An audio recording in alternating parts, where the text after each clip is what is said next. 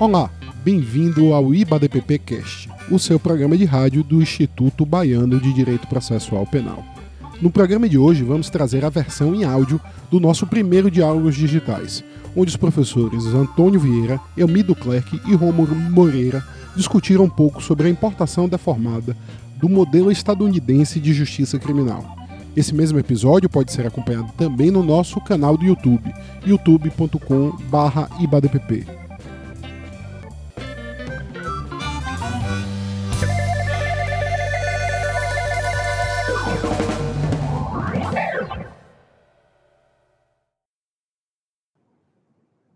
Olá, gente, boa noite. Nossa saudação a todas e todos que estão nos assistindo ao vivo pelo Facebook, pelo YouTube e também no Instagram do Instituto Baiano de Direito Processual Penal.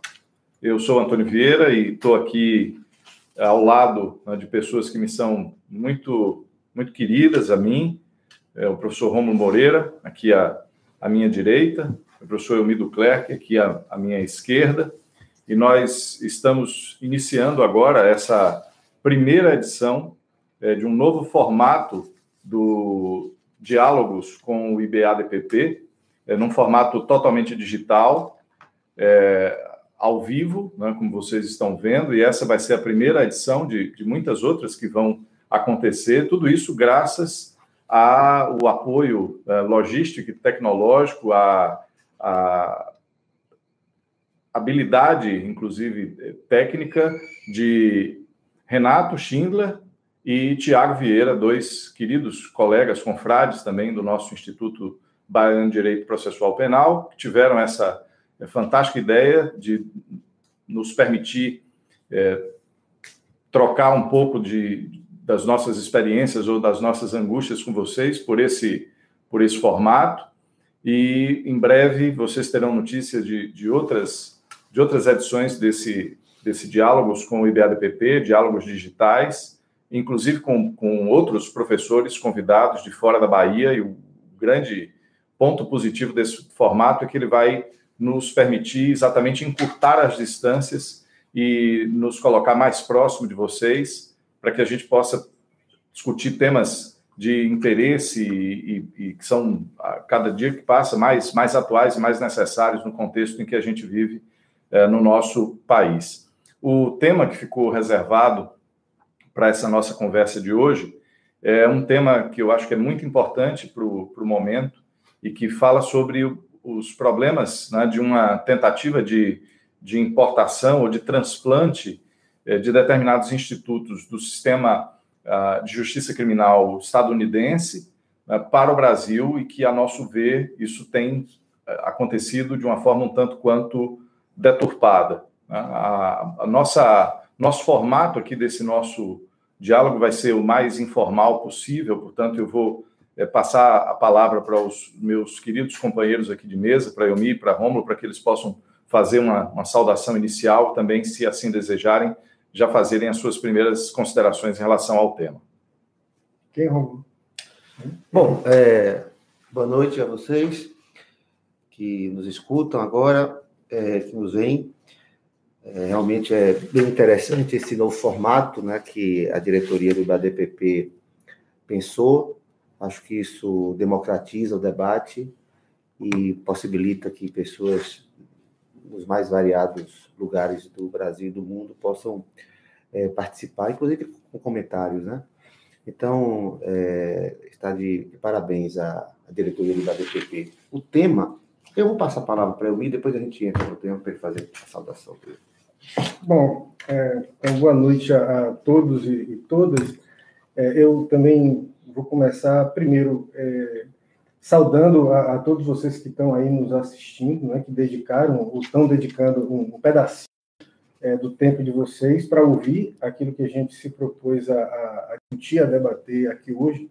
Na verdade, é, essa é exatamente a finalidade do Instituto. Né? O Instituto foi criado há oito anos, né? vamos fazer oito anos agora no dia 29 de março, exatamente com essa finalidade, né? para ser um espaço de diálogo é, com a academia, com a sociedade de modo geral, sobre essas, essas questões que nos incomodam tanto quanto à violência e a violência do sistema é, de justiça penal, né, tão em voga, né, tão cada vez mais fazendo parte do nosso dia a dia, né, não só de quem compõe a comunidade jurídico-penal, mas é, assim, está no jornal do dia, né, a questão criminal no Brasil.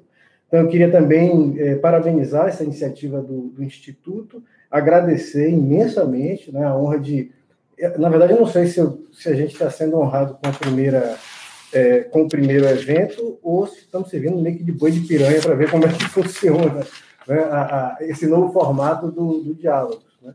Mas, enfim, é um prazer enorme. Eu queria saudar a, aos colegas do Instituto na presença dos dois que estão aqui presentes, Tiago e, e, é, e, Renato, que viabilizaram tecnicamente essa, esse novo formato do seminário, o do, do diálogos. É, e queria também dizer do meu enorme prazer de, de é, compor uma mesa com Romulo e Antônio. Né? Eu acho que Antônio eu conheço há, há, uns 15 anos, pelo menos, e Rômulo eu já nem lembro. Só de Ministério Público são mais de 20, quase 30, mais ainda o tempo de faculdade. É, e assim, é um, um, prazer imenso ver que esse, esse, essa coisa que a gente chama hoje IBADPP, né, Instituto Baiano de Direito Processual Penal, é o, o fruto de um, um, um sonho comum é, e se tornou durante o tempo um produto comum, né, que assim, nos vincula numa, numa relação de amizade muito sincera é, e muito profunda. Então é uma é uma honra muito grande, de fato, estar entre essas duas pessoas. E aí eu já queria, né, para é, dizer mais ou menos é, o que é que me parece importante, pelo menos a mim. A gente não, não chegou a, a a definir aqui quais seriam exatamente as falas. Né? A ideia era que fosse mesmo uma espécie de brainstorm sobre esse, esse título, né? É, a importação deformada do modelo de justiça criminal não americano, porque americanos somos todos, né? mas estadunidense. Né? Uma importação deformada, em, acho que em dois sentidos, porque a gente está recorrendo a um modelo que não corresponde à nossa tradição, né? a gente recorre a um instituto do modelo é, anglo-saxão, né, do common law, quando temos uma tradição toda romanística de direito escrito, é, muito vinculada à ideia de legalidade, portanto, de, de é, uma quase compulsoriedade da, do, do, exercício da, da, ação penal e da distribuição das sanções penais a quem aparece como autor de delito. Tem uma importação deformada nesse aspecto, mas também porque, ah, segundo é, parece a muita gente boa, pega-se somente a, parte ruim, justamente, né, de, um, de um modelo é, que tem é, algumas coisas muito interessantes, como um cuidado com a preservação da fonte de prova, né, uma preocupação muito grande com o equilíbrio entre as partes durante o processo penal. Né, isso tudo parece que, por enquanto, ficou lá e a gente estaria trazendo só essas partes mais complicadas, que seriam basicamente relacionadas à, justiça penal negocial ou negociada. É, então, eu queria, acho que assim, o que justifica talvez a, a minha presença aqui era propor para a gente discutir isso, pelo menos eu pretendo é, trabalhar isso é, é com esse viés, né, pensando ah, como é que esse instituto, por que, que a gente está discutindo essa importação hoje? Por que, que em 2019 um determinado ministro de Justiça, que foi um determinado juiz, que atende a um determinado governo, por que, que vem pelas mãos dessa pessoa, por exemplo, e nesse momento que a gente vive, a tentativa, a gente sabe que a justiça penal negocial é, Tony Romulo, ela já vem entrando no Brasil, pelo menos desde a Constituição de 88, né? Mas a gente tem acompanhado isso, isso é, é, vindo num crescendo, né? depois com a lei de combate a organizações criminosas, e agora, finalmente, com a, a, a importação, é, a possibilidade de importação com o projeto de lei anticrime, né? como se as outras não fossem, é, que se apresentou essa semana no, no a sociedade brasileira que incorpora de uma vez a possibilidade de transacionar é, pena privativa de liberdade sem aquelas é, restrições é, que nós conhecíamos. Né? Então, eu acho que para que a gente compreenda o Instituto, muito mais do que discutir se é constitucional, se não é, né, se vai produzir os efeitos que se pretende ou não. Eu acho que há uma questão, duas questões que eu queria propor preliminarmente, né, é, que talvez condicione, condicione todo o debate que vem na sequência, é em que medida esse instituto é, ele se coloca, ele surge, se propõe à sociedade brasileira hoje é, no, no, embate, no contexto do embate que se realiza, eu acho que desde sempre, no, desde que existe o processo penal, pelo menos no Ocidente, é, entre uma perspectiva democrática e uma perspectiva autoritária. Né? O que é que significa a, a, o plea bargain nesse contexto de tensão entre um modelo democrático e um modelo autoritário de processo penal? Né? E aí eu queria é, já fazer referência, né? mas voltando depois para discorrer melhor sobre esse tema, ao, ao extraordinário trabalho é, do professor é, Ricardo, é, a grafia é Glockner, mas já me disseram que se pronuncia Glickner, né? alguém me deu essa, esse toque, né? É, sobre autorita essa relação entre autoritarismo e processo penal, o resgate que a gente, que ele faz, né?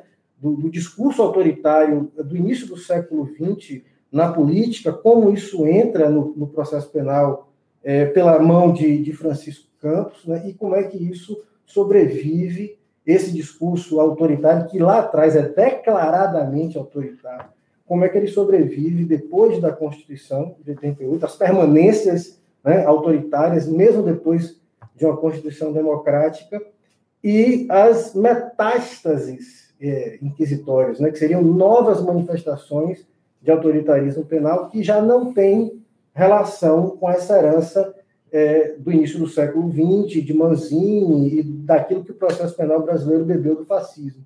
Né? É, no meu modo de ver, eu queria propor talvez essa, essa questão é, para os colegas, o, a, a, tentativa de, de imposição do plea bargain no Brasil, né? ela é, estaria vinculada a uma nova manifestação de autoritarismo penal, que já não tem relação com a herança é, do Código de 41, né, mas caminha numa outra direção é, de é, é, retorno a uma Inquisição pela negação do processo. Né, pela, eu, eu é, esses dias, caminhando pela internet, recuperei um texto assinado pelo ministro da Justiça, de 2015, né?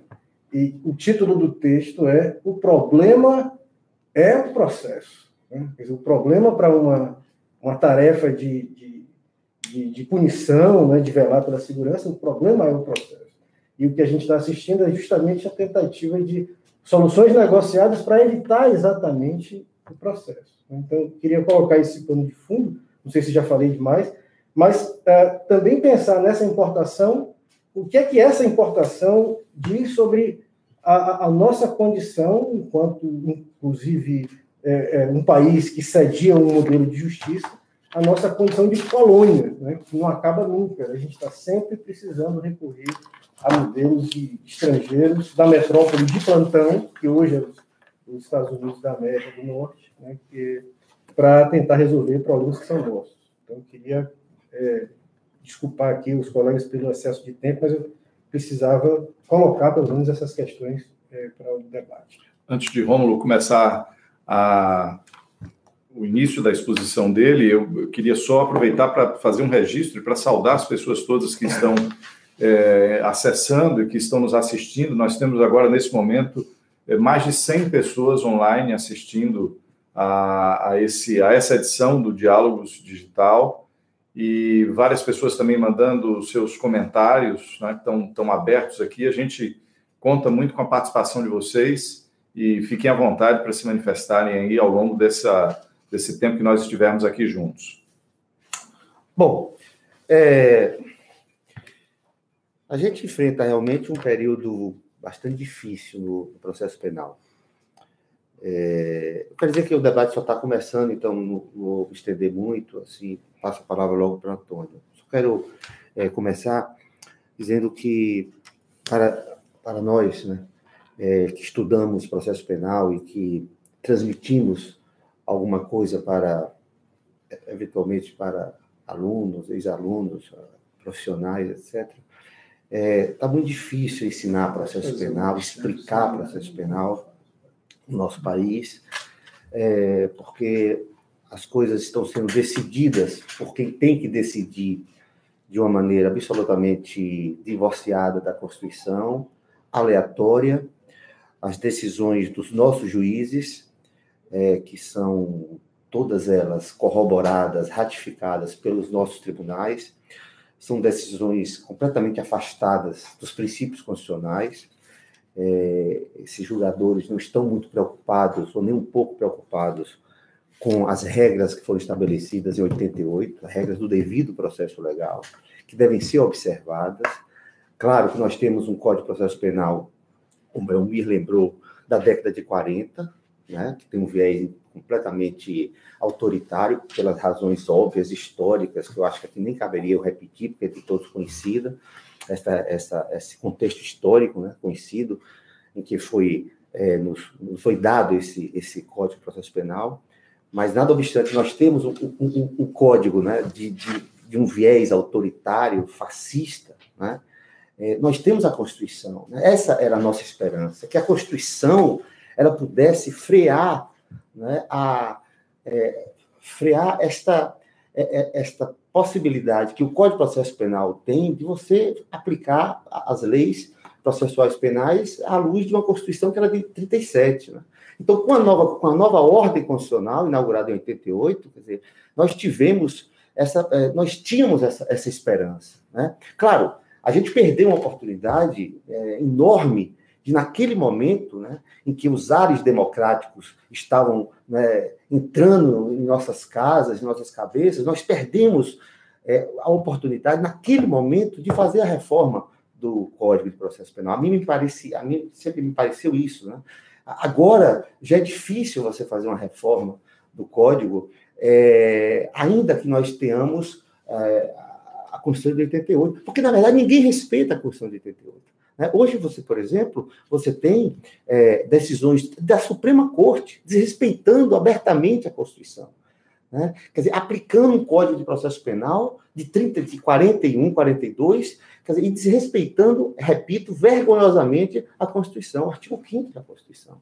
Então, quer dizer, como é que a gente ensina, por exemplo, como é que a gente entra numa sala de aula né, e, e transmite aos alunos, né, assim, na medida do possível, que a gente, a gente fala de um processo penal, é, ou, ou, talvez de um processo penal democrático, quer dizer, isso cheira, inclusive, a hipocrisia, como se a gente estivesse enganando os caras.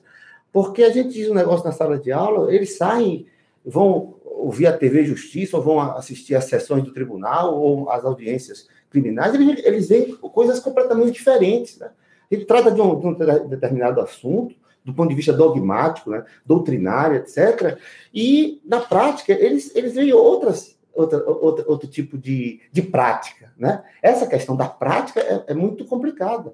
Porque, é, é, primeiro, também tem outro, outra coisa que eu, que eu, gostaria de falar, é que a, o, o, papel da academia, da doutrina e da academia, esse papel está completamente é, é, escanteado, digamos assim. Né? Quer dizer, não se, não se dá mais importância à doutrina. Veja, por exemplo, é, essa questão do, do, ministro da Justiça, ele, ele, ele disse, ao apresentar esse pacote está se chamando anticrime, etc., ele disse que não estava se importando o processo penal, é professor de processo penal. Né? E ele é professor de processo penal.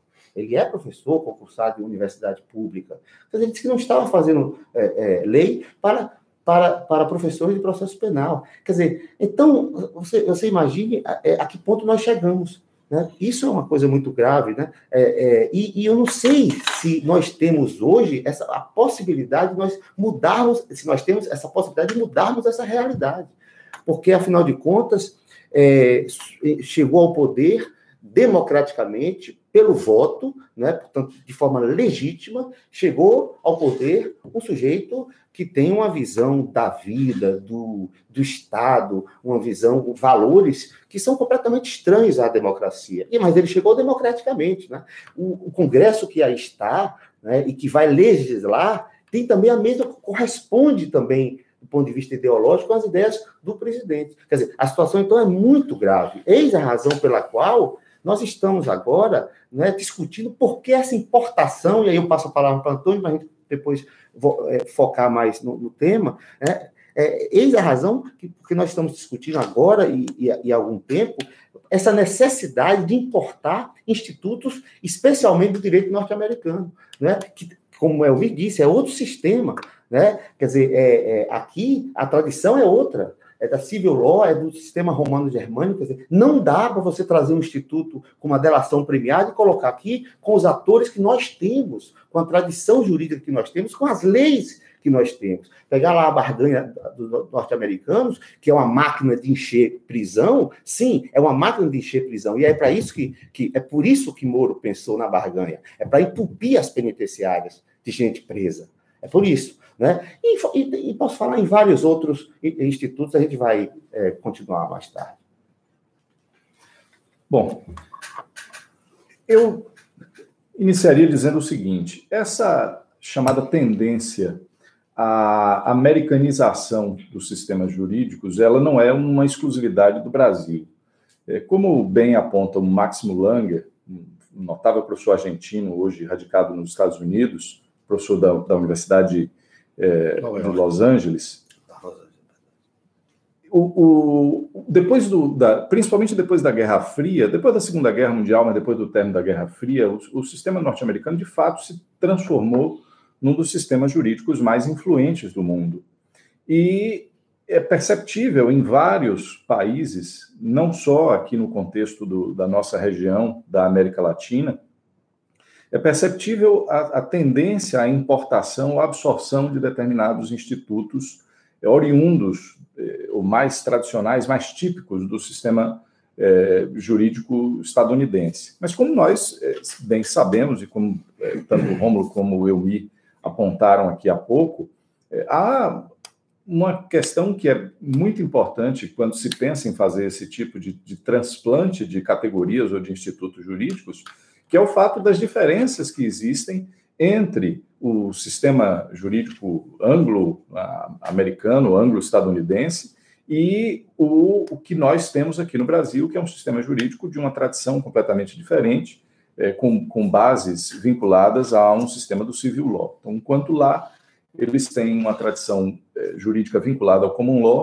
nós temos o, o civil law. É possível importar institutos de um sistema para o outro, é, eu iniciaria dizendo que isso não é, repito, não é uma exclusividade do Brasil. Isso acabou acontecendo em outros vários países e chegou a se cunhar um termo, uma expressão é, chamada Americanization, né, que seria exatamente uma expressão que alguns autores utilizavam para designar esse fenômeno, né, essa, essa crescente tendência do sistema jurídico do sistema de justiça dos Estados Unidos influenciar é, outros sistemas de justiça de outros países e que acabariam absorvendo seus institutos. E o, o, o plea bargaining talvez seja um dos mais emblemáticos exemplos é, de tudo isso. Mas a questão é que, e, e, como eu dizia, como muito bem aponta o Máximo Langer, a questão é que quando esses institutos foram sendo absorvidos por outros países, cada um deles fez,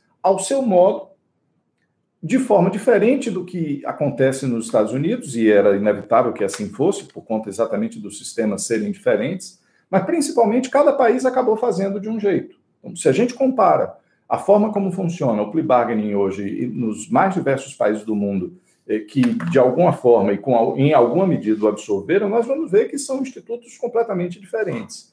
E o que é mais, mais peculiar, eh, no nosso caso, é que nós, além da tradição jurídica vinculada ao civil law, temos em matéria de processo penal um processo penal que é ainda hoje marcadamente inquisitório. Né?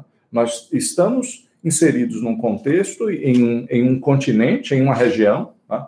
em que nós, do Brasil, somos o único país de toda a América Latina que não tem um código de processo penal novo depois de terminadas as, as ditaduras que por aqui se instalaram. Né? Todos os outros países a partir do momento em que as ditaduras eh, cessaram, todos os outros países trabalharam no sentido de aprovar novas legislações e de reformarem os seus sistemas de justiça especialmente no sentido da implementação de um modelo de processo penal, de um sistema de processo penal de matriz ou de vertente acusatória. Né? E isso inicia ali no final da década de 80, início dos anos 90 e, e persiste até os, os, dias de hoje. E o Brasil é escandalosamente, numa situação que é, que é, é um vexame nacional, o Brasil é o único país no contexto da região, né, da nossa região, do, da, de toda a América Latina, é o único país que até hoje não conseguiu fazer esse dever de casa, que era aprovar um Código de Processo Penal novo, né, que substituísse o Código eh, de 1941, né, um, um código de orientação ideológica claramente fascista, autoritário, que entrou no Brasil através de um governo autoritário e que aqui no Brasil serviu sucessivamente a, a governos autoritários. Né? Nós conseguimos superar isso, tá? deixamos para trás a, a, ditadura, aprovamos uma nova eh, Constituição, essa Constituição foi promulgada em 88, e apesar disso, nós continuamos? Até os dias de hoje com um Código de Processo Penal vigente, que é datado daquela época, que é um código eh, autoritário e é um código tipicamente inquisitivo. O grande problema disso é que se, com o advento da Constituição, era esperado que nós fizéssemos as reformas na, na mesma toada que fizeram os outros países né, da, da América Latina, é, muito ao contrário, todas as mudanças mais substanciais que nós fizemos na nossa legislação, eu estou absolutamente convencido disso, nós, nós pegarmos de 88 para cá, é, a nossa, o nosso Código de Processo Penal sofreu aí é, várias alterações tópicas, né? nós não, não, talvez não possamos chamar isso efetivamente de reforma, mas sofreu várias alterações tópicas. Mas as mudanças mais significativas, as mais substanciais, foram exatamente no sentido de ampliar os espaços de negociação ou de barganha no processo. Isso inicia já lá com a Constituição de 88, prevendo a criação dos juizados especiais, segue eh, pelo, pela, ali pela metade da década de 90 com a aprovação da Lei 9.099 e, e com a, a, criação de institutos como transação penal, e que seria uma espécie, né, de um, naquele, naquele momento, uma espécie aproximada de um plea bargaining à brasileira, né, não é propriamente um plea bargaining, mas já era um instituto que muita gente começou a chamar dessa forma, inclusive naquela ocasião. E agora, né, mais recentemente, com as, as mudanças todas que foram sendo implementadas no sentido de uma, de uma utilização em escala da delação premiada e principalmente agora com a questão do acordo de não persecução né, e com esse projeto de lei que, que se apresentará ao Congresso Nacional com uma série de alterações. Eu até aproveitaria a oportunidade para dizer que eh, a gente tem chamado isso de pacote, parece que é um pacote mesmo, porque tem, tem medidas ali, ou tem propostas de alteração que nada tem a ver entre si, mas me dá uma impressão de que aquilo tudo é feito eh, de uma forma um tanto uh, em bloco, que é exatamente para dissipar as críticas, para dificultar o trabalho de quem vai parar para examinar e para fazer algum tipo de crítica em relação a, aquilo. Né? Como vem tudo em bloco, vai ser difícil você conseguir criticar tudo e é, é muito possível que alguma coisa dali ou muita coisa dali acabe passando sem o devido debate. Mas o fato é que são ampliados esses espaços de, de consenso, essa é uma tendência que me parece é, inexorável. Isso é um pouco do que nós vimos também nas nossas experiências, né, nas, nas, nossas passagens de estudo é, pelo Chile e pelo Uruguai. Eu tenho certeza que vocês vão falar disso também um pouco mais para diante. Mas o fato e, e o que nos, nos causa talvez maior assombro é que essa tendência né, de americanização do nosso sistema processual né, ela não, não, não vem exatamente como se esperaria. Né? Porque, a bem da verdade, se nos Estados Unidos eles têm lá um sistema que se pode dizer é um sistema adversarial, seria, no mínimo, esperado que com a, a chegada desses institutos nós estivéssemos uh, adversarializando o nosso sistema processual penal. Mas o que acontece, e, e também isso não é exclusivo do Brasil, o que acontece é exatamente o oposto. Né? E aí, como diz Jacinto Coutinho, com toda a precisão, quando você pega esses institutos que foram concebidos né, que, que são típicos de um sistema adversarial. E quando você introduz esses institutos dentro de um sistema acusatório com a cultura inquisitória fortemente arraigada, como é o caso do Brasil, o que acontece é que, ao invés de adversarializar o sistema, nós acabamos criando um super sistema inquisitório, como diz eh, Jacinto, a meu ver, com toda, com toda razão. Então, se nós já estávamos incomodados, porque estávamos em franco, em manifesto atraso em relação a todo o resto da região, que já tem em vigor códigos de processo penal que são códigos acusatórios e nós ainda nem tínhamos conseguido fazer isso, nós agora estamos muito atrás, estamos num retrocesso, à beira de um retrocesso imenso, porque não conseguimos um código acusatório, continuamos com um sistema de processo penal que é marcadamente inquisitório e agora, para piorar tudo, com a chegada de institutos ou com o transplante de institutos próprios do sistema estadunidense que estão sendo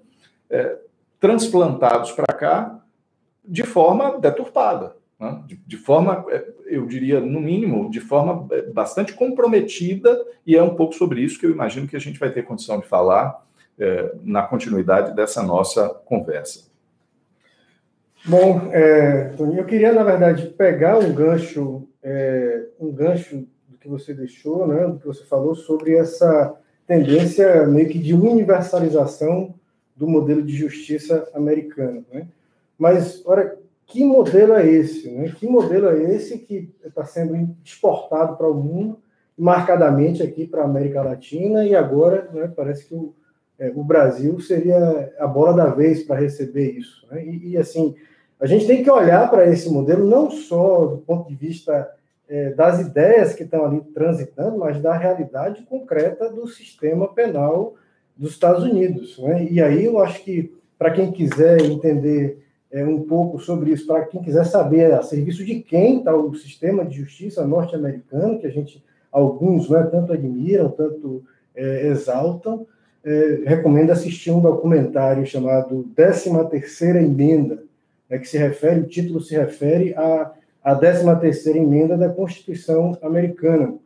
É, o texto dessa emenda é mais ou menos assim: não haverá nos Estados Unidos ou em qualquer lugar sujeito à sua jurisdição nem escravidão nem trabalhos forçados, salvo como punição de um crime pelo qual o réu tenha sido devidamente condenado. É, a, a, o mote, a, o argumento central do documentário é que essa emenda ela, ela ela é o impensado né, que permite a, transição de um determinado modelo racista de dominação para outro. Né? Sai a escravidão é, pra, como instrumento, mão de obra para a sociedade americana escravocrata e entra a prisão como instrumento de controle social dessa, dessa população que estava saindo, né? estava abandonando a escravidão. Né? E o resultado é, disso é que, de acordo com o documentário, né, é que um a cada três é, cidadãos americanos do sexo masculino negros já passou pelo sistema de justiça criminal. Né? Um terço dos homens negros americanos já passou. E os outros dois devem viver a expectativa de. Então, é um modelo de justiça criminal que, desde a sua origem, está tá comprometido com isso e, e tem lá 2 é, milhões, sei lá, vai fumaça de, de, de clientes, 90% dos quais ingressaram no sistema a partir de acordos de plea bargaining é, celebrados com o Ministério Público. Né? A, o, o, que lá deveria ser uma saída alternativa acabou virando a regra de resolução dos conflitos penais, com o fim do processo. Né? Quando a gente tem 90% de é, casos penais resolvidos na base do acordo, é, muitas vezes, como há outra, outros documentários que informam, muitas vezes obtidos com uma chantagem é, totalmente desproporcional da parte acusadora em relação a, a, a, quem se vê premido a celebrar um acordo, para não, muitas vezes até inocente, né, mas premido para não, não receber uma apenação maior, porque não acredita no, no resultado positivo em relação ao processo. Né? Então, 90% das pessoas que estão lá estão lá não por determinação de um juiz, depois de processo regular com contraditório e ampla defesa, mas porque muitas vezes passaram por um processo de negociação direto com a acusação, sem que haja nenhum controle sobre isso. Né? No Brasil, parece que também não há nenhuma previsão de mecanismos de controle sequer sobre o que se passou na negociação, que é estabelecida a portas fechadas, né? para que depois o judiciário venha a, a, a homologar o acordo. Né? Então, é, no meu modo de ver, a, a ressignificação da Inquisição. Né? A, a, a Inquisição era: eu, eu, te prendo da hora que eu quiser para te submeter ao processo e um abraço. Né? Ah, o acusatório tenta romper com isso para dizer: não é assim, tem que ter devido processo contraditório. A gente está escapando do contraditório, voltando para uma Inquisição. É um jogo de cena. Eu volto para a Inquisição como? Evitando o processo e sinalizando com saídas alternativas na base de negociações com o órgão acusador. É o fim, na verdade, da ideia de, de processo penal como nós, como nós o conhecemos. É, eu, quando o Almir começou a falar, ele mais ou menos que está se questionando e, de certa forma, questionando a todos nós, né? Por que desse retrocesso hoje porque isso é mais do que conservadorismo, isso é, uma, isso é um retrocesso né, que nós estamos vivendo. Em todos os, os termos, não é só no direito, né, os costumes, etc. Então, acho que ele fez assim, alguma indagação do tipo, mas naquela época nós vivíamos uma, um período de exceção, né? Estado novo, etc. Então, hoje, nós não estamos no estado de exceção, né? pelo menos do ponto de vista formal. Né? Há uma democracia formal, tipo, eu sei disso. Né? Então, por que é que nós tendo, a Constituição que nós temos? As garantias que nós temos no processo, por que é que nós estamos vivendo esta necessidade? Ânsia punitivista, né? que é, é, que é de grande parte da população e, pior, de grande parte da doutrina brasileira, né? incluindo aí membros do Ministério Público, do Judiciário e da advocacia também. Da advocacia também. É, então, a impressão que eu tenho, sabe, Antônio também, a impressão que eu tenho é que isso tem muito a ver com esta onda neoliberal que nós também, não é de agora, estamos vivendo no nosso país e no mundo. E no mundo. Porque a lógica da, do neoliberalismo é a eficiência de tudo. Até a eficiência nas nossas relações pessoais, nas nossas relações em família. O neoliberalismo pode ser visto só de um ponto de vista econômico, mas algo tão poderoso que ele influencia todo o modo de viver, de pensar da gente, das gentes. Então, e, e o direito não está fora disso. O direito não escapou do neoliberalismo. Então, quando, por exemplo, Moro propõe, no artigo 28A, uma mudança no artigo 28A do CPP, e acrescentando também o 395A, propõe não ter processo, e eu me disse, ele escreveu dizendo que é contra o processo, é porque processo é custoso. Processo leva tempo, mas tem que levar tempo. Você tem que produzir prova para você provar que alguém é culpado. Então, se eu tenho uma, eu tenho uma visão da vida neoliberal, por óbvio que eu também vou transplantar esta minha visão para o, o meu saber. Se o meu saber é o direito, eu quero que o meu saber, direito, obedeça à lógica neoliberal. Então, o que é que eu faço? Eu faço, por exemplo, o que o Conselho Nacional do Ministério Público fez, inconstitucionalmente, porque fez por uma resolução tratando da, de um acordo de não persecução, que eu até sou favorável em certo aspecto, mas nunca por meio de uma resolução do Conselho Nacional do Ministério Público, usurpando a função legislativa. Não? Então, veja que, esse, veja que essa resolução do Conselho é tão inconstitucional que nesse pacote que o ministro da Justiça apresentou, está lá o acordo de não persecução, no artigo 28A. Um acordo feito entre o Ministério Público e o indiciado, o sujeito confessa e não tem processo. Né? É, bem, então, veja o que é que acontece, e só para encerrar essa questão do neoliberalismo. Você veja, o processo tem que ser eficiente e útil. Então, é o sentido utilitário, é o chamado utilitarismo do processo. Então, o que é que você quer? O cara cometeu um crime tem que ir para a cadeia. Pô, como é que pode o sujeito ficar um ano, dois anos respondendo a um processo? Se você pode fazer isso, por exemplo, numa audiência de custódia, como já se fez aí, ganha-se tempo. E tempo é dinheiro. Para esses caras, tempo é dinheiro. Por que, que nos Estados Unidos, mais de 90%, há quem fale 97% dos casos morrem lá no nascedouro com acordos? Porque o júri lá é caro. E os caras não, os caras sabem economizar a grana. Então, como o júri é custoso e lá tudo vai para o júri, ou quase tudo, os caras antecipam e economizam o quê? Economizam dinheiro. Né? É, é, então, eu acho que hoje esta onda utilitarista, eficientista do processo penal, muito que, que, muito representado por essas medidas propostas pelo Sérgio Moro, vem daí. E por isso é que é difícil. Por isso é que é difícil nós sairmos dessa onda, nós ultrapassarmos, nós vencermos este obstáculo que é esta, esta, esta mania neoliberal. Né? Antônio falou da transação penal. É, veja, a transação penal está lá na Constituição em, 90, em 88, né? Está desde 95 na, na Lei 9.099. A transação penal, quando ela, ela surgiu, não é? em 95, para crimes de menor potencial ofensivo, sabe, eu, eu, eu, eu era um daqueles sujeitos que, que, que fiquei, que, que, ficaram, um dos sujeitos que ficaram entusiasmados com a transação penal. Né? Hoje, hoje eu não suporto transação penal, nem ouvi falar.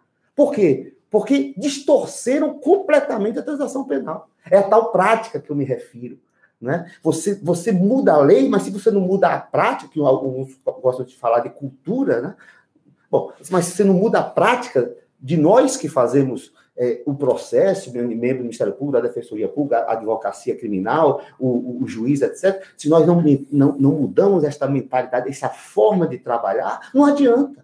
Então, o que é que, o que, é que aconteceu com a transação penal? Hoje, o sujeito, por exemplo, é, desde uma, um boletim de ocorrência, chama-se termo circunstanciado, que não tem ali absolutamente nenhum elemento indiciário de nada, porque é uma, duas folhas, vai numa, numa mesa de, do juizado especial criminal, não tem juiz nem promotor, tem um conciliador, etc. Um, um serventuário da justiça, não tem promotor, repito, não tem juiz, e o cara faz uma proposta de transação penal que não poderia fazer, porque não é membro do Ministério Público, é um conciliador, não pode fazer transação penal, não pode propor coisa nenhuma. Então, propõe sem lastro nenhum, sem nenhum elemento indiciário, e se o sujeito aceita, azar dele. Aceitou, vai cumprir uma pena restritiva, ainda bem que é uma pena restritiva de direito. Agora, é este mesmo promotor que hoje faz isso com a transação penal, que propõe um acordo de transação penal, quando na verdade deveria pedir o arquivamento, porque não tem justa causa para a denúncia, tanto que não é incomum, quando o sujeito não aceita a transação penal, o promotor manda de volta para a delegacia para novas diligências. Ora, se não tinha justa causa para a denúncia, não tinha justa causa para propor a transação penal, isso é óbvio. Isso é uma, isso é uma estratégia satânica quem faz isso é um, é, é um criminoso. Não é nem membro do Ministério Público, é um sujeito criminoso, pô. Que está assassinando a Constituição Federal. Mas é isso que acontece. Então, é esse mesmo membro do Ministério Público que vai propor acordos de não persecução, que vai fazer acordos para, para não ter um processo, para encerrar o processo antes da audiência de instrução, como está previsto no artigo 395-A. Então, a gente tem que ver, é, é isso, quer dizer, essas leis serão aplicadas por quem? Por este nosso Ministério Público. Quem é que vai homologar esses acordos? É o nosso Poder Judiciário. É o nosso Poder Judiciário que está assim de juiz que quer ver gente sofrer na prisão. Por isso que decreta prisão preventiva sem nenhuma fundamentação. E não é só juiz que decreta prisão preventiva, porque o Ministério Público pede prisão preventiva também sem nenhuma motivação. Então, nós estamos realmente um, diante de, uma, de um quadro muito sério, não é? E, e, temos que resistir, né? de alguma maneira temos que resistir. Bom, eu vou chamar ao debate um, um tema que me parece que é, é bem interessante e que tem conexão com isso que Rômulo falava há pouco. Nós três tivemos recentemente no Uruguai e com um grupo de quase 50 outros professores das mais diferentes universidades aqui do Brasil, um grupo é, capitaneado, liderado, ainda que ele não, não queira que a gente diga isso, mas pela iniciativa é, sempre muito eficiente do professor Jacinto Coutinho. E algumas coisas nos chamaram a atenção lá no Uruguai. Uma delas, eles lá têm um sistema de plea bargaining e foi como nós três sabemos e podemos compartilhar isso agora com as pessoas que estão nos assistindo. É, já temos mais de 150 pessoas é, assistindo esse vídeo ao vivo agora. Uma das coisas que mais chamou a atenção é a forma como é, eles trabalham o plea bargaining. Nós tivemos uma dificuldade muito grande, inclusive, de assistir é, juízos orais, porque é, com um ano de vigência do novo Código de Processo Penal deles, a esmagadora maioria dos casos penais é resolvida por acordo. Então, nós vimos muitas audiências de acordo, mas é, tivemos contato, inclusive, seguramente vocês lembram disso, com juízes que nunca tinham feito um juízo oral de acordo com a, a, o novo código. Né? Eram, eram juízes que até agora não tinham tido oportunidade, porque a esmagadora maioria dos casos, mais de 90%, 95% dos casos, é resolvida através dos acordos. Mas, por outro lado, isso também tem uma relação, é, dentro da, da, de uma lógica, tipicamente de um sistema acusatório, como lá foi feita a reforma, a maneira como o Ministério Público passa a ser mais criterioso em relação às acusações que formula. É, e, em muitos casos, é, isso nós podemos ver não só nas nossas incursões lá, no, no funcionamento do sistema de justiça, mas até na, na vida em comum lá, conversando com as pessoas, isso chamou a atenção. Como o Ministério Público só de fato oferecia denúncia quando tinha uma prova muito robusta e eles sabiam que iam ter condição de provar aquela acusação e que aquilo resultaria numa condenação. Porque, dentro da lógica é, desse tipo de sistema, é muito ruim para o Ministério Público acusar e haver uma absolvição com, com o julgamento. Né? Então, eles tentam maximizar a eficiência disso com a lógica de que, nos casos em que a prova não é, não é robusta, eles desestimam, na expressão que eles usam lá para o arquivamento, e não levam o caso adiante.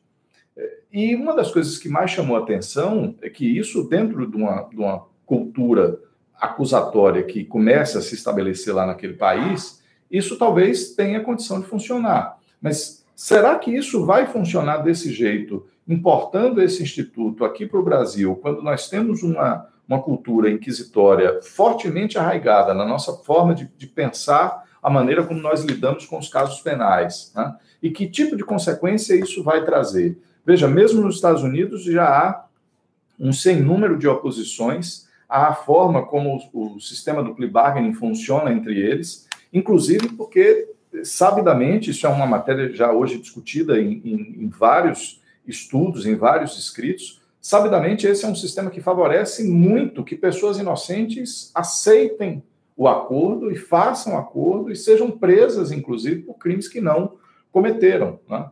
Há casos hoje que são é, objeto de, de, de, atuação de entidades como o Innocence Project e que conseguem reverter condenações criminais é, já em que as pessoas estão cumprindo pena por longos anos e há alguns casos em que são feitas essas, essas revisões criminais, né, na, de acordo com, com o nosso sistema, em que pessoas confessaram os seus crimes exatamente pela forma como as condições do acordo eh, lhe foram propostas. Se lá já há essa desigualdade muito grande, esses dias eu tratava aqui com o, Tiago Vieira, com o outro Tiago Vieira, que é sobrinho desse que nos, nos ajuda aqui, num livro da Angela Davis, em que ela fala exatamente sobre o poder do promotor de justiça norte-americano e o como essa relação de desequilíbrio afeta na, na, na, forma como funciona na prática o sistema de justiça. Há um, um juiz também dos Estados Unidos, de Nova York, chamado é, Jed Rakoff, que é, tem um texto emblemático né, em que ele faz uma pergunta no título, né, Why innocent people plead guilty? Por que pessoas inocentes confessam? Por que, que pessoas inocentes aceitam esses acordos de, de plea bargaining? E, e, também nesse texto ele chama atenção para o que ele, ele chama de prosecutors in the driver's seat, né? o, o promotor está sempre no controle da direção, está sempre numa posição muito mais vantajosa do que a defesa. Se isso acontece, se isso já é razão suficiente para as oposições que eles fazem lá, em que tem um sistema de, de tradição adversarial, você imagina a dificuldade que nós vamos enfrentar com a implementação disso aqui no Brasil de uma forma eh, deturpada, torta, com a diferença, inclusive, de, de, de, condição que existe entre Estado, entre acusação e o acusado, especialmente uma esmagadora maioria eh, dos, dos nossos réus assistidos pela Defensoria Pública, que tem uma atuação muitas vezes heróica, mas que não tem é, pessoal, não tem quadro suficiente para dar conta desse cenário. Então, queria trazer esse tema de discussão para que a gente pudesse falar um pouco sobre isso, quer dizer, se isso já é algo que é problemático lá nos Estados Unidos e já tem levado a essa a esse resultado de uma política de superencarceramento, né, ou de encarceramento em massa lá nos Estados Unidos, onde há essa, essa noção de, de. Lá, Rômulo tem um texto, inclusive, excelente sobre isso. Há, esse é um outro ponto que eu queria é, discutir. Há regras em, em relação à questão da conduta da acusação muito claras e que envolvem, inclusive, regras de discovery. O sujeito faz o acordo conhecendo, sabendo aquilo que a acusação tem em seu desfavor. Né? E, e, se há algum tipo de violação, se há má conduta por conta dos, dos, promotores em relação a isso, isso é gravíssimo e pode levar, inclusive, já aconteceu, é, a que esses promotores que omitam, que soneguem da defesa informações ou, ou elementos de, de informação ou de prova a que eles tenham acesso e que possam ser de interesse da defesa, isso pode gerar, inclusive, processo contra esses promotores. Né? Então, lá pelo menos as cartas estão postas na mesa. Se a gente compara isso com o que tem acontecido hoje com o nosso sistema de delação, quer dizer, nós importamos, absorvemos a delação, mas não importamos ou não utilizamos regras de controle epistêmico. Né? Então, uma dessas questões é que nós não temos regras de discovery. E a acusação pode esconder o jogo até o último instante. E aqui, quando a acusação diz que aplicou um, um, estelionato, né? aplicou um 7-1 em relação aos réus, as pessoas reagem a isso com naturalidade. Né? Então, eu, o que eu queria trazer à discussão é exatamente isso. Se lá nos Estados Unidos isso já é problemático, quando há já um, um sistema adversarial é, em curso, o que dizer disso com a chegada desses institutos ou com a importação desses institutos aqui para o Brasil, principalmente sem os contrapesos, sem os freios e contrapesos. Né? E, e, eu acho que esse é um aspecto importante e eu queria ouvir um pouco do que vocês têm a dizer sobre isso. É, bom, é, eu acho que é, não dá, como eu disse, né, para a gente ficar discutindo processo penal, ciências criminais de um modo geral, né, sem olhar para a realidade concreta do, do, sistema de justiça e do sistema penal que nós temos. Né? Quando o Romulo falava nos atores né, de um processo penal negociado, é, se referia a quem está do lado de lá do balcão, eu pensava em quem estava do lado de cá. Né? Quer dizer, quem é o público? Quem são as pessoas, né? que são os clientes do sistema de justiça? Porque a gente estava falando aqui de né, acordos de delação em mega operações, né, com advogados que têm condição de ter uma banca de advocacia. Mas, ora, no, no atacado, quem são os clientes? Quem é a clientela do sistema de justiça? São esses de sempre que a gente vê, né? É, e que vão ter que se ver obrigados a negociar com, com, é, com assim, a, proposta de, de, de, pena do Ministério Público. É, eu, eu, também queria tocar no assunto que Romulo é, se referiu quando ele tratou exatamente de, dessa obsessão por eficiência, Romulo, né? porque, na verdade, quando. É, aí vou voltar a me referir ao, ao trabalho do professor Ricardo é, Glockner, né? quando ele fala daquilo que inspirou, na verdade, a, a a, toda a produção legislativa de Francisco Campos, inclusive o Código de Processo Penal lá atrás, né, era essa é, esse ideário de construção de um Estado forte que precisava ser autoritário. Né, ele achava que a herança liberal não ia levar o Brasil para lugar nenhum, precisava de um Estado centralizador, autoritário. Né, e ele foi o grande, na verdade, o grande construtor da arquitetura do Estado brasileiro para a segunda metade do século XX, inclusive do arcabouço normativo, né? não foi só o Código de Processo Penal, foi uma enormidade de leis.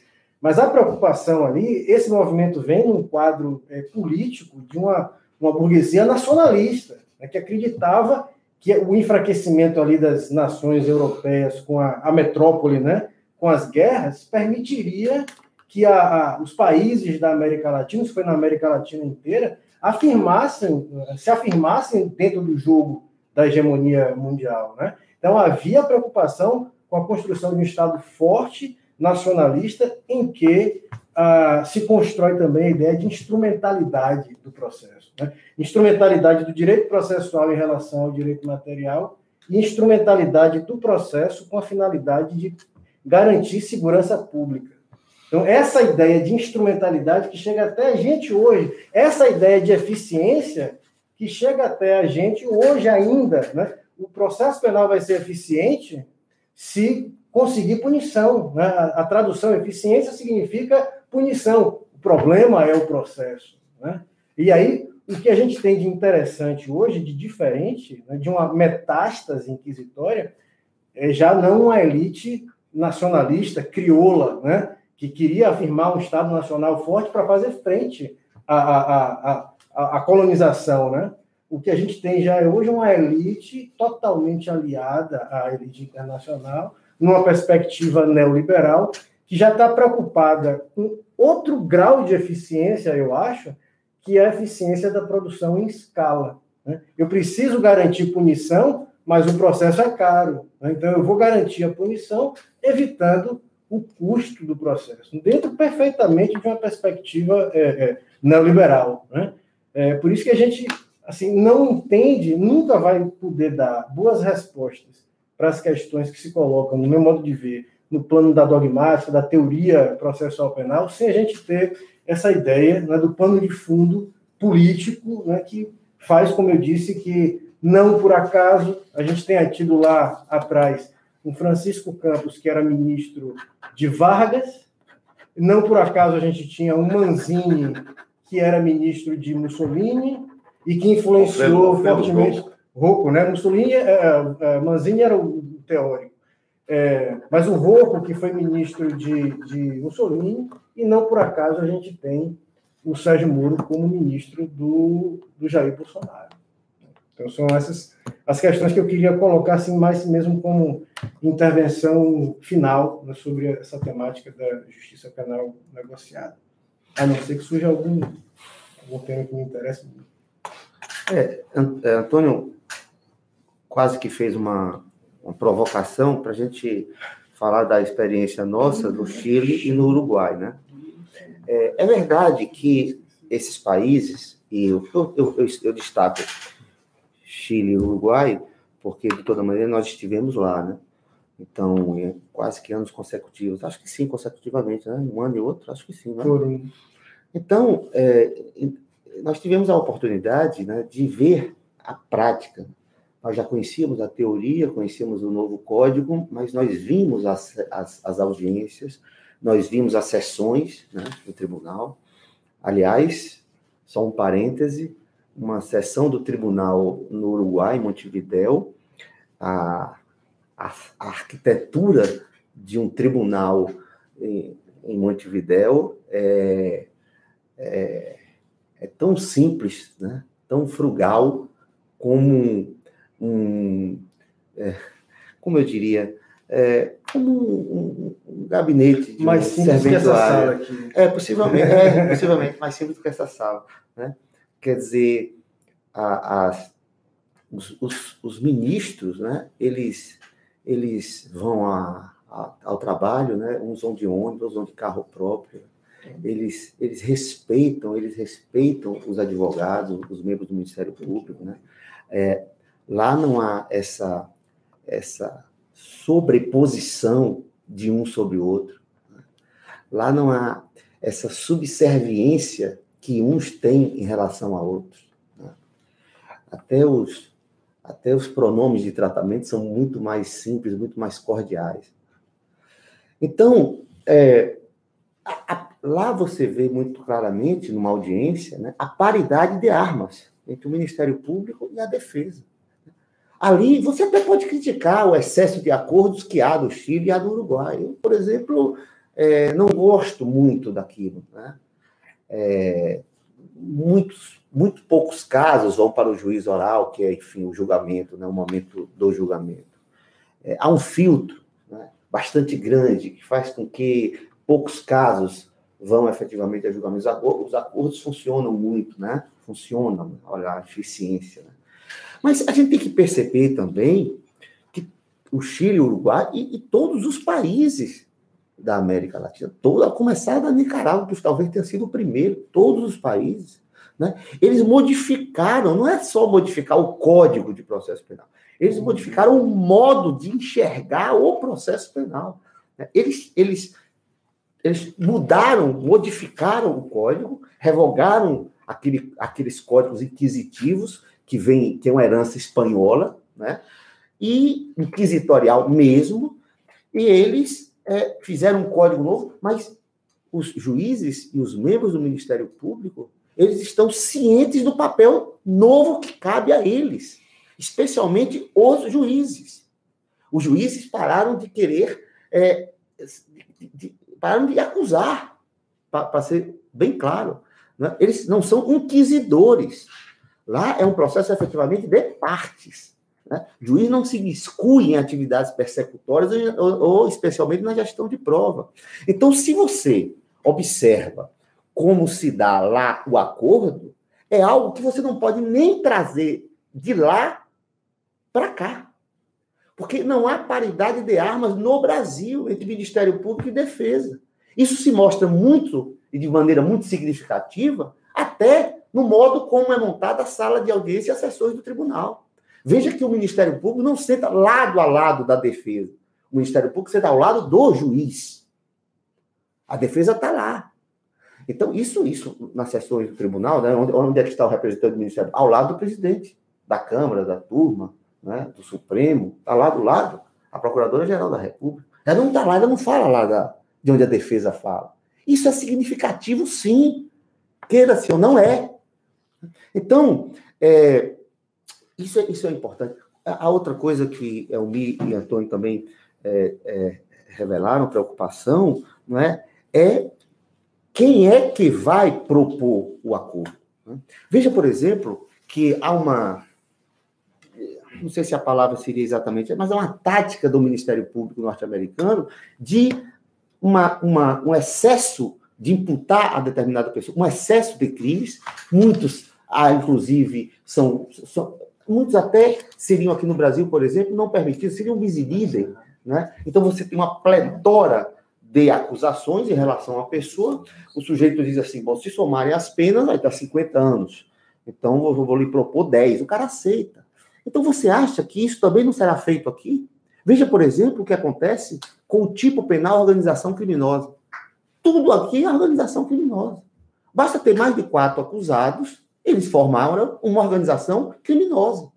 Então, aí já é organização criminosa, já é lavagem de dinheiro, já é corrupção, uma série de outros delitos. Né? Então, o sujeito é, se vê numa situação muito crítica. Porque se somar as penas todas, se as penas todas forem somadas daqueles crimes que estão sendo imputados, não é? ele vai morrer na cadeia, dependendo da idade, a prisão perpétua. Né? Vai morrer na cadeia. A gente tem exemplos práticos disso, né? exemplos concretos, reais. Claro que ele vai optar por uma pena menor. Ainda mais, por exemplo, quando se inventa pena. Como, por exemplo, se dá em delação premiada, que nós sabemos, sujeito condenado a mais de 10 anos e tal, e foi cumprir pena no regime, numa prisão domiciliar diferenciado, no regime semiaberto diferenciado, da, criado da cabeça do juiz, o juiz que criou essa pena. Então é preciso que a gente tenha esta visão do presente para que nós não erramos no futuro. É preciso que a gente tenha consciência de que são hoje os atores primordiais do processo penal brasileiro e são, eu adianto, juiz e promotor, que estão aliados, para que nós tenhamos a percepção se efetivamente é esse processo penal que nós queremos. Eu acho até que é, não é?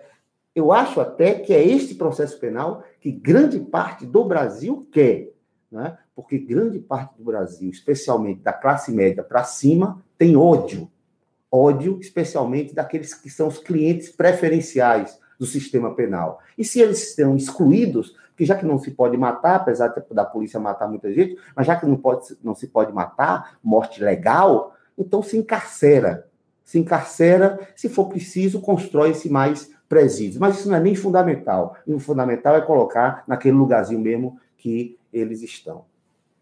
E, em complemento ao que você mencionava, Romulo, eu vou fazer uma consideração, mas não sem antes, mais uma vez, agradecer as pessoas que estão conosco, que estão mandando uma série de comentários. Eu vou tentar fazer menção a, a todas elas, ainda que brevemente, em, mais alguns instantes. Mas tem um aviso importante para dar, é, que é o fato de que hoje, enfim, foi, foi definida, e hoje o Instituto Baiano de Direito Processual Penal é, fará o lançamento oficial, então, em primeira mão, as pessoas que estão aqui nos assistindo, do Seminário Nacional desse ano. Nosso presidente, Luiz Gabriel Batista Neves, nos solicita aqui que a gente dê notícia a vocês disso. É o Seminário Nacional desse ano, que já acontece há, há sete edições aqui em Salvador, é, anualmente, e esse ano vai acontecer entre os dias 2 e 4 de setembro, é, e a gente está colocando no ar aí agora no, no, no chat o, a página com link para vocês terem mais informações e as pessoas que assim desejarem já poderem fazer também a sua inscrição antecipada é, no seminário desse ano, que é um evento bastante importante, já tradicional no calendário jurídico nacional. Eu queria, dando sequência, propor que nós é, tentássemos, ainda que rapidamente, abordar o seguinte: é, temos em trâmite no Congresso Nacional um projeto de novo Código de Processo Penal, elaborado por uma comissão de juristas instituída pelo Congresso Nacional, pelo Senado da República e que trabalhou na elaboração de um projeto de um novo código que teria, por razão de ser, a substituição do Código de Processo Penal de 41. Seria, portanto, um código pós-Constituição de 88 e que viria para adequar a realidade do funcionamento do nosso sistema de justiça criminal a, a esse contexto é, trazido pela Constituição de 88 e que seria, por assim mesmo, é, um Código de Processo Penal acusatório. Ao passo em que isso é, tramita ainda no Congresso Nacional, né, enquanto o Congresso a Câmara dos Deputados, é, é, bom que se diga, instalou uma comissão especial para discutir esse novo, esse projeto de novo código, e ao passo em que isso acontecia, foi submetida ao Congresso Nacional uma outra proposta, um outro projeto né, de lei, que é o PL 4850 de 2016, que é exatamente o projeto das 10 medidas. E eu não sei se, se todos têm a mesma percepção que eu, mas quando o projeto das 10 medidas chegou ao Congresso Nacional, ele acabou provocando um certo esfriamento nas discussões em relação ao novo código. Né? E, e, é bom que se diga, nós estamos falando de um, novo código que viria para substituir o Código de 41, mas essa não é nem de longe a primeira vez que no Brasil se tenta aprovar um novo Código de Processo Penal para substituir esse. Né?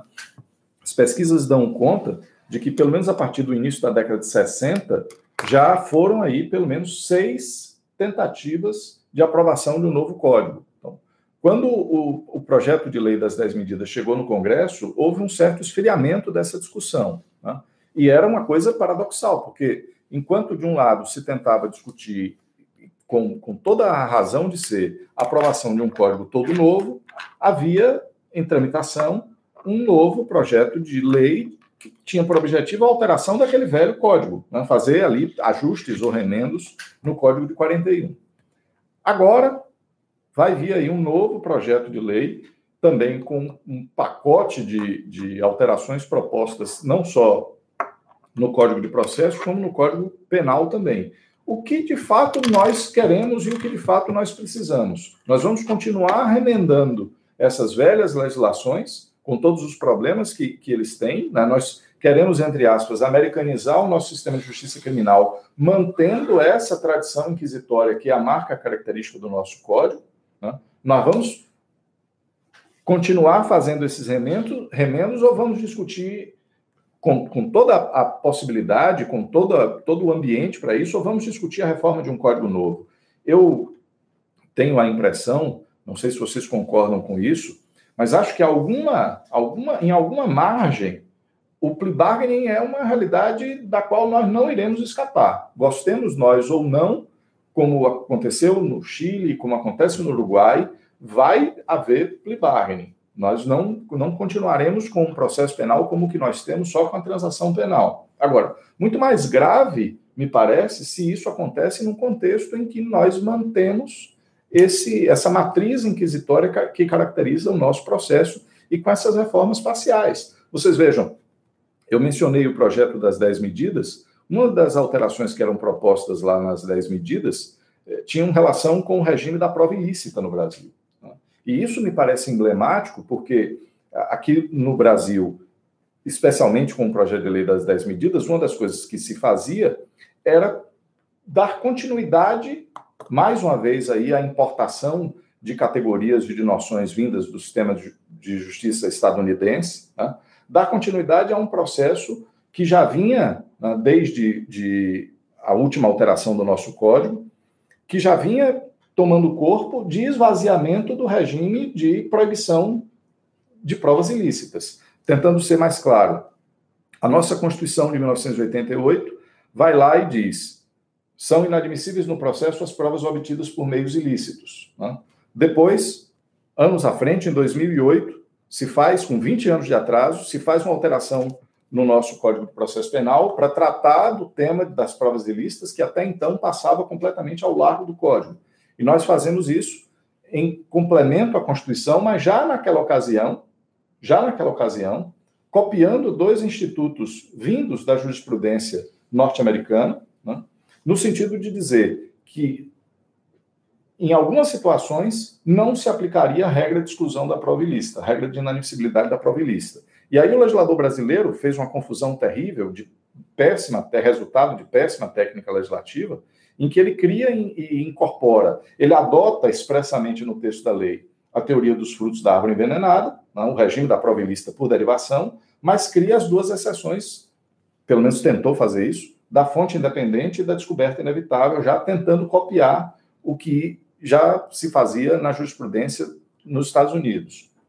O mais grave. Errou, né? No, totalmente. a redação é um. Péssima, né? Enquanto falo de um instituto, acaba descrevendo o outro. Mas nas 10 medidas se vai ainda mais além para tratar de, de, um, de, uma verdadeira lista de exceções. A proposta é, incluiria 10 incisos, né, trazendo exceções à aplicação do regime da, da exclusão das provas obtidas por meios ilícitos, dentre essas a exceção da boa-fé, né, the, the good faith exception, lá da jurisprudência da Suprema Corte dos Estados Unidos. Mas veja, tudo isso importando né, aquilo que a Suprema Corte dos Estados Unidos passou a produzir, principalmente depois do governo Nixon, né, quando eh, alguns ministros da Suprema Corte uh, americana se aposentam, os ministros da, da era Warren se aposentam e o Nixon, então, buscando uma corte de perfil mais conservador, nomeia uma série de ministros conservadores para a Corte Suprema, e a partir de daí, exatamente, é que, historicamente, é, a jurisprudência da Suprema Corte Americana começa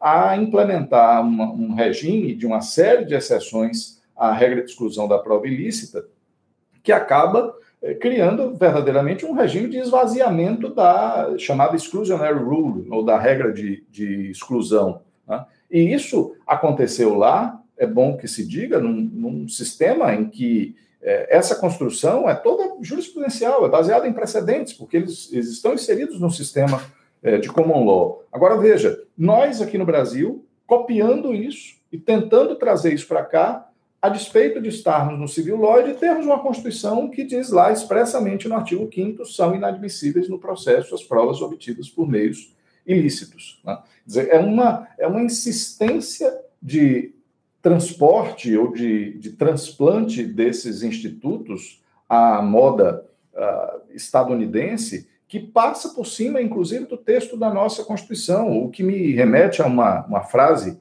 eh, de Alberto Binder, eh, que foi responsável por muitos dos processos de reforma eh, nos, nos, códigos de processo penal, no sistema de justiça aqui na América Latina, quando ele diz: olha, é, é muito simples, nós não precisamos importar ou nos inspirar em, em modelos estrangeiros, nós podemos construir fazer a reforma do sistema de justiça a partir das nossas constituições. Né? E nós, ao contrário, estamos querendo desrespeitar a nossa Constituição, trazendo ou transplantando esses institutos a, a, a ferro e a, e a força, né? por assim dizer. Um, um, outro e último aspecto, se vocês não, não tiverem mais alguma coisa a acrescentar, que eu queria destacar, é a nossa insistência de fazer as coisas ao avesso. Né? É, um aspecto que, que me chamou atenção, aqui no Brasil a gente tem falado muito ultimamente em estándares probatórios, né? e todas as discussões sobre prova têm é, passado a fazer referência a, a, essa, a essa categoria, né? na tentativa de, de criar um sistema que seja um pouco mais seguro e que, se consiga definir com um pouco mais de precisão qual é o grau de suficiência probatória que permite que o juiz profira uma decisão condenatória. E veja que é, de uma hora para outra, aqui no Brasil, virou uma febre falar, por exemplo, no, no para além de uma dúvida razoável, para além de toda dúvida razoável, né, que é a, a, incorporação no Brasil, isso é um outro transplante, de um estándar de prova é, próprio do, dos Estados Unidos, que é o Beyond a Reasonable Doubt, né, que eles utilizam lá, especialmente no sistema do júri. Mas o que me parece é, muito interessante é que isso passou aqui a, a, virar uma coisa assim de última moda e parece que as pessoas precisam se referir a isso até para estarem é, um, um, tanto quanto em dia né, com as coisas. Né?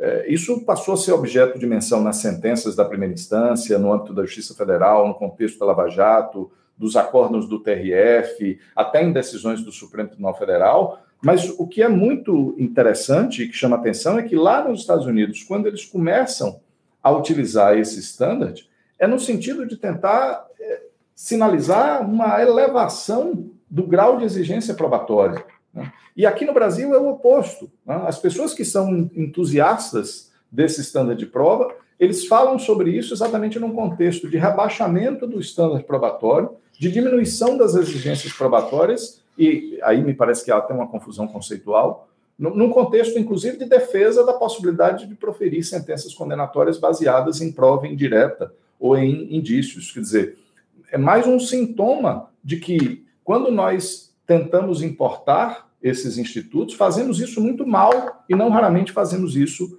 ao avesso.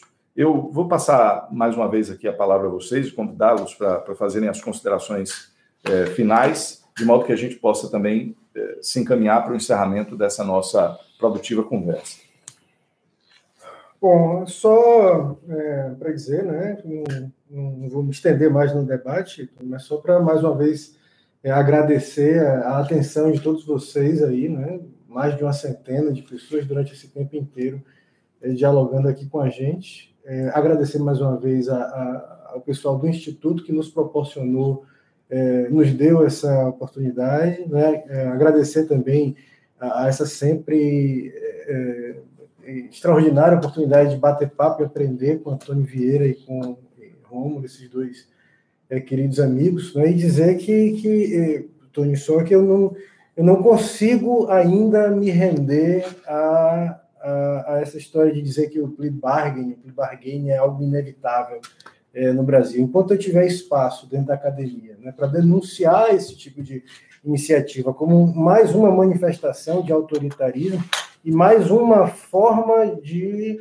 é, autoritarismo no sentido de é, exacerbar o, o, o, poder de decisão, já não do juiz, mas do Ministério Público, de aplicar pena sem processo, a partir da, da negociação. Né? Se a, o ideário liberal ilustrado era de é, veritas não autoritas facit iudício, né? A, o juízo penal deve ter algum compromisso com a verdade que seja aferível através de, de é, de estándares probatórios é, equilibrados. É, o que se pretende hoje é, é romper com esses estándares, por um lado, mas pior do que isso, negociar essa verdade. Né? Obter uma verdade que já, já não há compromisso sequer com algum sentido de verdade. Né? A verdade é aquela que as partes, porque me parece que, inclusive, no projeto atual, o, o, esse que foi divulgado, me parece que já mudou, né? já tem uma, uma nova edição do projeto Mas nesse aspecto não mudou nada. Não mudou nada. Não. Então se diz lá que a, a, o acordo exige confissão. Né? E aí se satisfaz com a confissão, com uma verdade negociada. Isso é um absurdo do autoritarismo, né? Em termos de. E o sujeito renuncia à prova. Renuncia à prova, renuncia a recurso, né? Então, eu acho que é diante disso que a gente está, e eu acho que é preciso resistir a isso.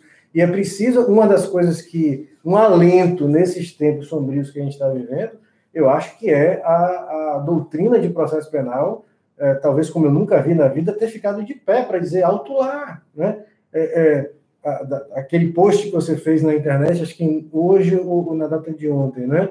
É, o que, que, se pode esperar, por exemplo, de um, um, ministro da saúde que se dirige à comunidade diz, olha, não ouçam os professores de medicina. Né? Esse processo não interessa, esse processo de um novo SUS, por exemplo, não interessa aos professores de medicina, mas vai produzir efeitos práticos. Então, de duas, uma, ou os professores de medicina, os professores de processo penal estão completamente alienados da, da realidade prática, ou é a prática que está completamente alienada de quem pesquisa e quem estuda seriamente, que tem uma vida muitas vezes dedicada a isso, a estudar e a estar também na, na sua função como promotores, como advogados, conhecendo a realidade da justiça criminal brasileira, que alguns pensam que, é, enfim, está é, tá reduzida aquele enclave lá, né, do, do, sul do Brasil. Então, agradecer muita, mais uma vez e, e dizer que foi um prazer participar dessa atividade do Instituto.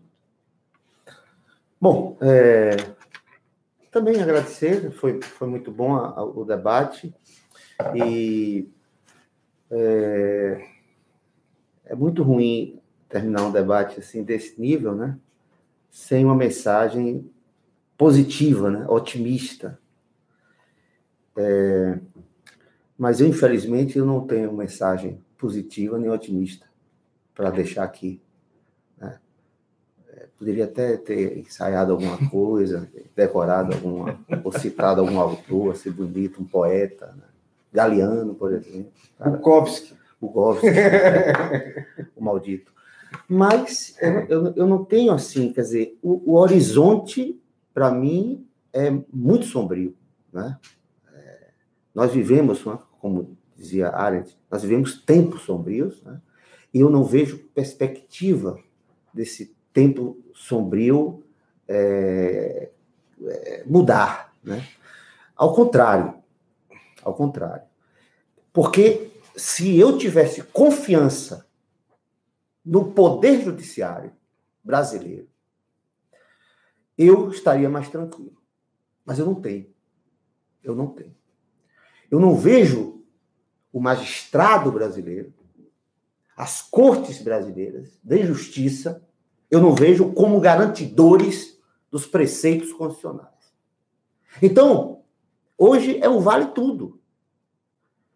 Aprovar esse tipo de coisa que está nesse pacote do ministro da Justiça não é difícil. Neste Congresso que nós temos.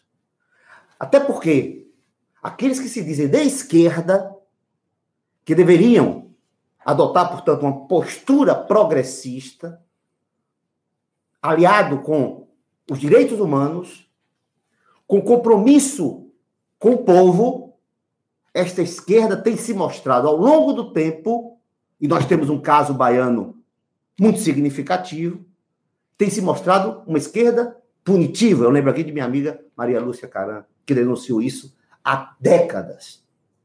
Então, quer dizer, este pacote de leis, como agrada a esta população que está sofrida e é, e é desinformada, que nós não temos meios de comunicação que informem, mas desinformam e manipulam, esta população, esse povo brasileiro aplaude esse tipo de lei.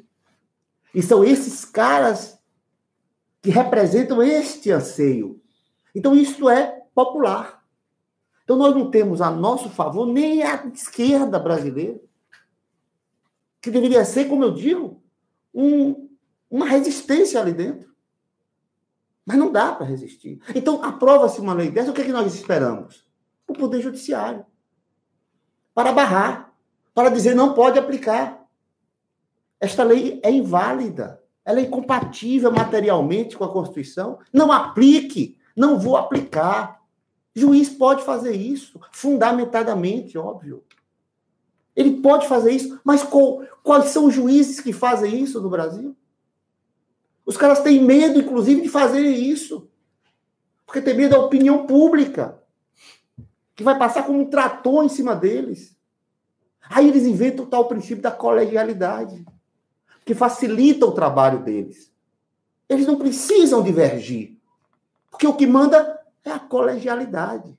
E dane-se o réu que está ali. Réu não é papel. Réu é gente. E é preciso que se respeite essa gente. Como a Constituição respeita. Mas vai dar, dizer esse discurso. Vai falar isso. Vai dizer isso numa sustentação oral. Você é ridicularizado. Se é que você é ouvido, porque normalmente nem ouvido você é. Então eu não tenho realmente mensagem como eu gostaria de ter. Uma mensagem positiva, otimista, conclamando as pessoas, os jovens. Os nossos jovens, grande parte dos nossos jovens são alienados. Estão com esse mesmo discurso punitivista também. As faculdades estão aí, eles pululam. Então, claro, temos que ter resistência, temos, senão a gente acaba. Perde até o sentido, num certo, de certa maneira, o sentido de viver mesmo. E de ser professor de processo penal. Se a gente se acomodar. O que eu também acho que é um ato de covardia, né? Afinal de contas, a gente, a gente, vou repetir, a gente tem que procurar um sentido para se viver, né? Tem uns que é a religião, é a fé, etc. Então, cada um tem que procurar alguma coisa, senão a vida fica insuportável. Então, acho que faz sentido, sim, nós, da academia, lutarmos por um processo democrático. Esse é um dos sentidos da, da nossa existência, me parece. Muito obrigado. Meus caros e minhas caras, nós estamos chegando quase aqui ao limite de tempo da nossa transmissão e eu quero, portanto, aproveitar a oportunidade para agradecer muitíssimo a, a, todos vocês e todas vocês que estiveram conosco aqui durante essa quase uma hora e trinta minutos. É, queria contar com a ajuda de Tiago e, e queria tentar mencionar muito rapidamente as pessoas todas que participaram aqui, a doutora Débora Freitas, o Francisco Santana, o querido Fábio Cagliari, que esteve conosco aqui no seminário do ano passado, é o César São José, Mônica Gomes, Anne Caroline, Alisson Rafael dos Anjos, Sérgio Mascarenhas, o doutor Luiz Viana Queiroz, nosso querido ex-presidente da OAB Bahia e agora vice-presidente da OAB Nacional, também estava nos acompanhando aqui ao vivo, o Sanzio Peixoto, Rodrigo Reis, Érica de Menezes, João Vitor, Gabriel Fernandes, os nossos queridos amigos do Observatório da Mentalidade Inquisitória, né?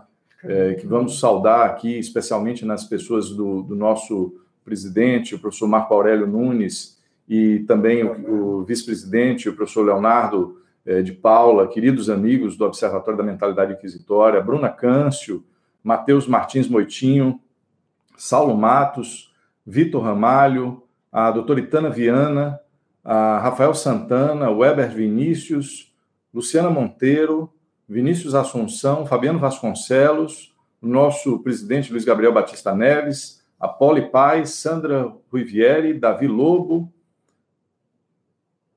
Luana Bulhões, Joelma Barreto, Amanda Quaresma, Armando Duarte Mesquita Júnior, uh, Luiz Henrique Machado de Paula, Ciro Carvalho, Nestor Eduardo Araúna Santiago, um querido companheiro, parceiro é, professor no de Direito Processual Penal é, no Ceará, já esteve conosco aqui no seminário do Instituto também vários anos. A Mirna Alves Brito, Zu Barbosa, William Varley, Caio César, professor Ponciano Carvalho, que nos assistia aqui da Alemanha, né? também a nossa saudação, nosso, nosso abraço. A Cleidivaldo Sacramento, e Andressa Oliveira. Luiz Colavolpe. Luiz, Luiz Eduardo Colavolpe. O nosso, nosso abraço, nosso muito obrigado a todos vocês que estiveram conosco. E, por último, um agradecimento muito especial a Renato Schindler, o idealizador desse, desse projeto, quem conduz muito bem esse projeto do Diálogos e que é o idealizador desse projeto do Diálogos em Formato Digital, que nos permitiu estar com vocês todos das mais, mais diferentes regiões do país, inclusive é, do exterior, e também ao nosso gigante, o nosso grande Tiago Vieira, que foi quem permitiu, né, do, do ponto de vista tecnológico, foi quem viabilizou esse nosso encontro. Meu muito obrigado a todas e todos, uma boa noite para vocês e até uma próxima oportunidade.